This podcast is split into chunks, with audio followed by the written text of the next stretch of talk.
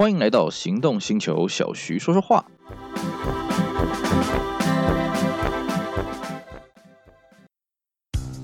你终究要开欧洲车的，为什么不一开始就开新世代 Skoda Fabia？欧洲制造，欧洲 NCAP 安全五颗星，唯一真本事，就等您亲临全台 Skoda 展示中心试乘体验。Skoda，聪明的就懂。大家好，我是 Celsius。今天呢，我们来跟各位聊一个很有意思的话题。我们来跟各位聊一聊 W126 的加长车型。呃，我相信呢、啊，这个关注我们这个节目的呢，应该都有听过我们之前在讲这个 W126，还有这个 W140 啊这几集的节目。那么我们之前呢，也做了一集节目，专门在谈加长型汽车的一些学问啊。那么今天的主题呢，跟这几集算是有点关联了啊。基本上就是讲的再更深入一点了啊、哦。首先呢，为什么我们讲加长型的车子，我们要来讲 W E 二六做出发点呢？因为很简单啊、哦，W126 在那个诞生的年代是台湾这个消费力大爆炸的年代了哦。当然你说哦，W140 那个年代难道就不是消费力更强的时候吗？嗯，应该这么讲啊、哦。W126 经历的是快速增长的消费力，那么 W140 是经历的是。稳定的消费力啊，所以呢，在快速增长的阶段，总是会有一些光怪陆离的东西了啊。像我们现在在找这些老的宾士啊，其实真的你要看那种奇奇怪怪的宾士哦，就是 W126 最多，W140 反而奇奇怪怪的车子并没有那么多了。我们举个最简单最简单的例子啊，像我们今天的主题，OK，W140 中间加一节的啊，各位有看过几次吗？你不要跟我讲那个礼仪社在用的那种台湾土改的啊，那个不算，就是呃。标准外国呃改装厂改好的 W140 加长版的车子，不要说各位了，其实我自己在街头这样窜来窜去哦，我真的看过的次数，一只手也算得出来了。可是 W 一二六呢，这个车子可就多了啊、因为当时民间的消费力膨胀的太快啊、就是大家啊，你有钱，OK，我可以去买这个宾士的五六零啊，宾士五六零 SEC，这不算什么嘛，那就来比嘛，来比一些更屌的东西嘛，对不对？那个时候台湾的景气好到什么程度呢？好到还有一间公司啊，他专门在代理加长型的礼宾轿车进来啊。然后呢，那时候南部也有一间这个婚车出租公司，标榜就是我这边什么怪加长型的车，通通都有啊。我凯迪啦，呃，我宾士啦，什么你想得到的加长型的车子啊，我都可以租你来拍这个婚纱照啊。这就是一个很典型在。消费力快速扩张的当下会发生一些有趣的现象啊，所以呢，如果要跟各位好好聊这个加长型汽车呢，那我觉得应该用 W126 来切入。那当然了，还有一个更重要的原因是什么？因为呢，我所接触过的加长型的轿车呢，就是以 W126，我比较熟悉了啊，比较可以跟大家好好的臭屁个几句了啊。好了，那我们刚刚讲了那么多呢，那我们就直接进入正题了啊、W126 加长型的车子呢，我们一般在台湾看到比较多的是所谓的 Trosco。那为什么 Trosco 比较多呢？很简单，因为 Trosco 在那个时候就我们刚刚讲的有那一间车商，他号称他是代理商，所以引进的这个加长型的车子也就以 Trosco 为居多了啊、那 Trosco 它的外形基本上也蛮好分辨的啊、基本上它就是。整个皮质的这个车顶啊，那为什么是皮质车顶呢？这个我们之前讲这个加长型车的时候就跟各位讲啊，因为这主要是为了要让这个钣金看起来比较美观啊，尤其车顶加长了之后呢，容易有这个波浪状的起伏。那你如果开模做一个金属的车顶，那个钱呢贵森森啊，贵桑桑啊啊！所以呢，Trosco 基本上它的车顶是整个是蒙皮的，然后呢，它在 B 柱那边会比较粗一点，然后会。抠上一个它的 logo，一个 T 字样。那 Trosco 简单的来说了啊、哦，它在台湾的型号呢，主要分两种，一种叫做八百，一种叫一千。那顾名思义啦，八百就是比较短一点啦，一千就是比较长一点啦。那如果各位呢早年曾经有去这个日月潭玩的时候，日月潭有一间饭店的门口呢，就停了一台 Trosco，那那一台车子就是标准的一千啊。那八百呢算是比较短一点。那不管是一呃，一千或者是八百呢，它基本上内帮内部的配备当然非常豪华啦，有隔屏啦，有这个对座椅啊，但是这要看那个车主的选择。但是呢，Trosco 的车原则上哦，它中间的门啊、哦，你中呃中间那一段哦，你看起来好像是不能动，原则上那个中间那边都是可以打开的。这为什么呢？这个我们之前在聊加长型的车子也跟各位讲过，是为了要方便你去维修那个隔屏啊。其实呢，抓加长型的车子最令人头痛就是它所谓的隔屏啊，我们可以看到啊，隔屏很微啊，对不对啊？你可以隔绝这个司机啊，窥探这个后座人的这些隐私什么有的没的。但是呢，隔屏是加强型的车子最大的一个消耗啊，当然油耗除外了啊。怎么说呢？因为隔屏呢，它基本上是由两个升降机去带动的。那你两个升降机只要有一个比较偏磨耗了之后，就很容易就会坏掉了啊。那你只有一个会动，那其实那个隔屏也升不上来。而且呢，如果你家用型的车子，呃，你有选配什么冰箱啊、电视啦、什么座椅啦，那对于隔屏本身的那个结构，其实它的强度的考验是很大的。所以呢，呃，大部分家庭的车子都会设计中间的门是可以开的，这是为了要方便那个隔 隔屏的维修，而、不是说什么逃生门或是呃方便这个中央坐的人呢、这个好进出什么的啊，这倒是其次了啊。因为我相信家庭的车子中间要坐人也是不大容易了啊。那么 Trasco 的车子在台湾算是卖的最多了，所以这个能见度也是相对的高。哦，那我记得以前年轻的时候也是真的是看过这个实际的车子，像我们台南啊有一个在卖便当的哦，很有名啊，它里面就一台哦。那有的时候他这个货车不够的时候，他真的拿那台出来外面送便当，哇，真是威风的不得了啊！哦。那当然，Trusco 它既然它所谓的八百跟一千呢，那基本上就是以所谓的宾士的五六零为基础了哦。那基本上啊，这些一二六加长型车大概都是以八缸的车子为基础啊。像五前期当然就是以五百，因为前期没有所谓的五六零嘛，那后期才有的五六零。所以呢，这些车子通常排量是非常的大。哦，所以呢，呃，税金也相对的重，而且还有一个很神奇的地方是什么呢？呃，如果你研究过一二六就知道啊，或是你可以去听我们一二六的那一集，基本上一二六的八缸车型啊，它是标准配备后轴液压水平。那后轴的液压水平呢，在这种加强型的车子上面来讲，它的结构一定要去更改。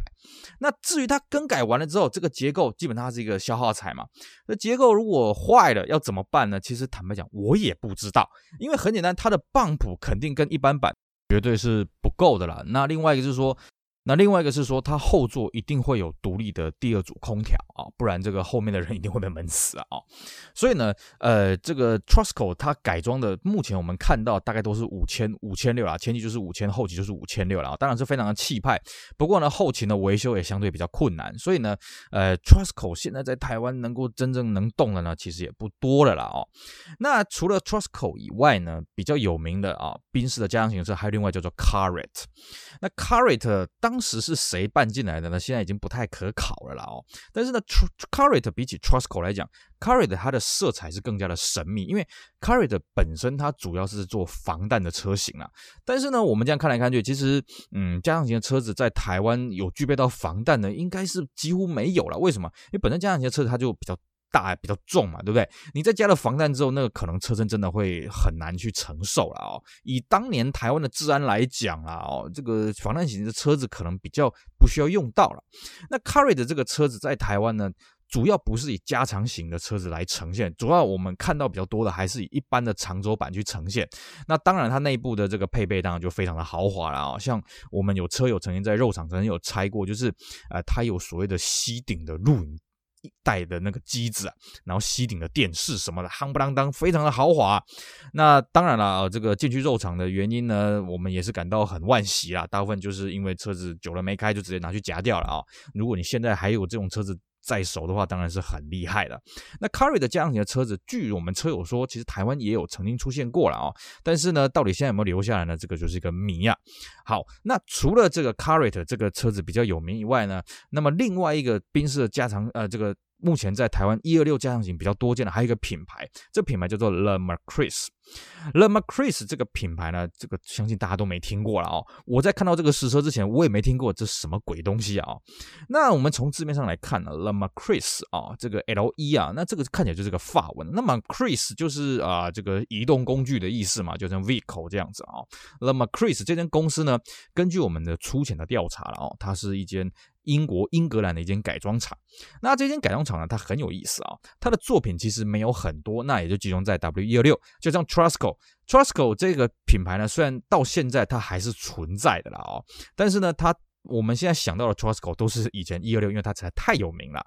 那么相对的，Le Macris 它有没有其他的改装品呢？我们是不大清楚，但这间公司现在应该也不太存在了啊、哦。但是它的车子呢，哎，到底有什么特色呢？哎，这个就很有意思了。当年呢，在北部有一间贸易商办了几台进来，那比起跟 Trosco 直接正面对决了，或者跟 Carry 直接对决呢，这种小公司它做出来的改装品呢，其实它没有什么胜算啊、哦。也就是说呢，你要比配备，要比豪华，你比不过人家。所以呢，台湾那时候水货商进来的这个 Le Macris 哦，这个很有意思是什么呢？我们找到了几台呢，发现它有共同点，就它不是五千 CC，它也不是五千六百 CC 的啊，它反的是什么？它用三千 CC 的引擎下去改的，换句话说呢，Le Macris 我们看到台湾这几台呢，大部分都是什么三百 SE 去改装了，而且我没有讲错，是三百 SE，不是三百 SEL。那这个我们看到几台 Le Macris 了啊，不管它是小加长或是大加长，小加长呢大概是加四十公分了，大加长大概是加加将近一公尺左右了啊。都是三千 CC 的车子，不过呢，三千 CC 的 Le Macris 加长版呢，我们一般会觉得，哎呀，这个车子会不会很笨啊？那我们实际开起来觉得，哎，其实也还好啦，哦，没有各位想象中那么笨啊，就是反正堪用啊。最重要什么？税金省啊，所以 Le Macris 才可以活到现在，还有几台活体继续在开啊。因为你毕竟嘛，你三千 CC 跟这个 Trosco 那种五千六百 CC 的车子啊，那真的是不能比啊。那个税金啊，这个一天就差了。一一倍多了哦，应该是一倍多了哦。我们算一下，啊，这个五千六百七七一天是这个两百六啊，那这个三千七一天大概是六十几块，对啊，对啊，差了好几倍呢。但是呢，相对的，呃，Le Macris 它这种车子基本上它豪华配备就会比 Trosco 来的逊色一点。不过当年呐，哦。它主要主打是说，你可以用宾士大概五六零的价格去买到一台中间加长的车子。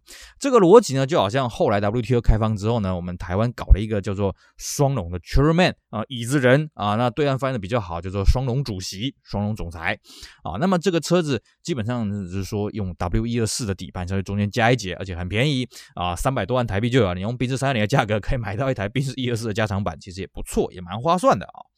那当然，当年 Le Macris 也是用这种名义在卖的了啊。那据说了啊，不管是我们刚刚讲的 Le Macris 啦，或者是这个呃 Trosco，其实当年在高雄卖了很多台，因为据说当时啊，这个高雄高雄港那时候拆船业很兴盛啊。台湾的高雄港曾经是全世界第一大的拆船港。那因为拆船的时候废铁那些夯不啷东西很好卖，所以那时候拆船业呢很流行去买这种加长型的宾士轿车、凯迪拉克轿车来玩。所以那个时候很多北部贸易商引进的这些加长型的车子都往南部去送了啊、那当然了，现在时过境迁，你现在跑去高雄了，你不要说这些加长型的车子、高雄拆船业早就几乎都没落了啦啊、现在高雄港还有没有在拆船，我都有点好奇了啊、这个算是一个时代的一个眼泪吧。那讲完了，我们刚刚讲的说这个 Trusco 啦，啊，这个 Carrot 还有这个 La Macris 啊，这个是在台湾曾经当年有正式引进，啊、呃，不是正式，就是当年有水货这样子办进来的了啊。那各位呢，可能还就如果你对 W 一二六加长型车子有印象的话，你可能还记得还有一个改装厂就是什么？叫做 Styling Garage。Styling Garage 呢，如果你有看过那种八零年代那种超级跑车的书籍呢，一定会介绍到这间改装厂。为什么呢？因为当时 Styling Garage 它就一个字叫做什么？叫做狂。它真的很厉害。它最著名的杰作就是把那个宾士的这个五六零 SEC 啊改成 O E 的造型，就仿这个三百 SL Going 啊，然后在路上奔驰啊，然后外形也是非常的张狂，非常的奇特啊、那 Styling Garage 这个车子呢，我们一直都以为它只是一个国外的东西，它只是一个梦幻的东西哎。但是呢，我们后来在台湾也真的有找到，哎呦，台湾真的有 Styling Garage 改装的这个一二六，而且还是这个正牌啊，正规引进的。啊，当然讲正规引进可能有点语病了啊，就是说它是个水货，然后它通过了所有法规的认证什么的，可以在台湾合法正牌道路行驶的啊。那么这个 Styling Garage 的车子有个特色是什么？它的车子基本上都是限量的哦，而且呢，它的车子，它的一二六，我们看到实车的时候，我们觉得是蛮惊讶的，是为什么呢？因为它并不像我们想象中，哦，它的五六零 SEC 改那么猖狂，那它的这个一二六加长版的应该也很张狂吧？就我们看到实车，嗯，也还好啦，就是蛮规矩的啦。但是它有个很大的特色是什么呢？我们看到这一台呢，叫做六百 SGS。哦，它型号叫六百 SGS，那当然顾名思义了，它当然要比五六零大一点嘛，对不对？那这个 SGS 的意思就是 Styling Garage Sedan 或是 Styling Garage S Class 哦，这个意思。那其实呢，它的外形呢就是普普通通的一二六加长，但它多了一个东西是什么？它中间的门呐、有外拉式的门把，也就是说呢，你车子这样看过去，它总共有六个外外边的开门把。那我们刚刚跟各位讲那个 Trosco 这个车子，它的中门是可以开，可是它的外观看起来它中间是不能开的，它只能从里面往外开。像我们刚刚讲到这个 Le Macris，它也是做同样的设计，就是说啊、它只能中门从里面往外开。可是呢，我们看到这个 Styling Garage 的六百 SGS，它是可以从外面直接开启中门，而且呢，里面该有的豪华配备一应俱全。那因为 Styling Garage 这个车厂啊，跟 Le Macris 一样，他们大概都是在八年代最兴盛。那 Styling Garage 这个车厂到底还存不存在？我是有点怀疑了。也就是说，你现在在网络上面找到相关的资讯，其实非常非常少了。所以，到底六百 SGS 这个车子在 Styling Garage 里面到底是什么样的地位啦？什么样的角色，我们不大清楚。我们只能依稀的从当年的一些 Trusco 的报价大概去推了，这种车的售价哦，大概会是在什么样的一个地带了哦？基本上，我们看到这一台这个 Styling Garage 的这个六百 SGS 呢，它是五百 SE 了，它是一台前期的 E 六去加长了啊。那当然，你说内装什么，当然是极尽奢华之能事了啊。呃，不过呢，它这个外外拉式的车门啊，坦白讲。当年不见得很受欢迎，为什么呢？因为这样看起来就会让你的这个气派程度扣了不少分呐、我们坦白讲，当然你现在啊、你去看到这个六个外开式的车门，你当然会觉得很屌，好像跟公车一样啊。可是，在当年呢，民众的一般的观感是，这样型的车子中间就应该是那个完全平的，这样看起来比较气派一点。你说中间还有一个门，看起来好像是自己涂改的一样。可是没办法，这就是 Styling Garage，他喜欢走跟人家不一样的调调。当然了，我相信你今天你当年如果你有钱啊，你要求这个啊。这个 Trosco 你就帮我改一个，中间有一堆一堆外门把，他他也很乐意，你钱拿来，他当然很乐意了啊、哦。那 Styling Garage 它这个车子，哎，本身呢，当然它稀有度很少了，所以我们也不清楚当年它到底有多少台办进来了啊、哦。那这个车子据说也是当时这个高雄的一个拆船的业者他买过去的，当然这都一切都是据说而已了啊、哦。那这个车子至少目前还活在台湾了，这是我们比较欣慰的一个事情。只是说它什么时候可以再重新在路上奔驰呢？我们也是很期待，因为毕竟我们刚刚讲了这么多的一二六的这些加长型的品牌啦、哦。当然 Trosco 是广为人知啊。可是以当年的这个形象跟知名度来讲，Styling Garage 还是我们刚刚讲的最张狂了哦。所以呢，我们也蛮期待说这个他日的这台 Styling Garage 可以早日在台湾重新的啊奔驰在路上。好，我们今天呢跟大家讲了很多啊这个 W126 加长型的车子啊，随随便便就讲了四个品牌了啊，这个 l a m a c r i s 啊，Trosco 啊，Caret，还有我们最后讲的这个 Styling Garage 啊，各位是不是听得已经？不是已经有点眼花缭乱了呢？其实真的，当年哦，因为这个 W16 正好遇到台湾消费力大暴涨的年代，其实台湾到底有没有？别的啊，W 一二六的奇克改装版出现在本岛上呢，我也不敢说没有了啊。只是呢，我们现在时间过了二三十年，能够留下来真是凤毛麟角了哦。所以呢，呃，我就觉得要讲的加长型的车子呢，要一定要从 W 一六来讲，因为它真的是百花齐放，而且真的是非常的有趣。好，我们今天的节目呢就做到这边，跟大家回忆为这个八零年代啊，一九八零年代台湾这些光怪陆离的 W 一六加长型的车子，希望大家会喜欢，也希望大家继续支持我们其他。精彩的行动星球节目，我是 Celsius，我们下回再聊喽，拜拜。